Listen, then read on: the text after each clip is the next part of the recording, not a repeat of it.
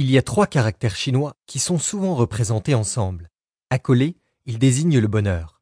Individuellement, ces caractères signifient chance, prospérité, longévité.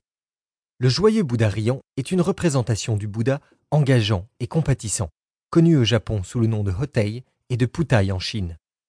D'après certains, la figure joviale s'inspire d'un moine errant zen ayant vécu il y a plus de mille ans, et qui, d'après les croyances, serait une incarnation Bodhisattva Maitreya, le futur Bouddha, que l'on appelait celui qui aime ou l'amical. Par son ventre proéminent, le Bouddha symbolise le bonheur, la chance et l'abondance, et il nous fait grâce de sa joie et de sa spontanéité enjouée.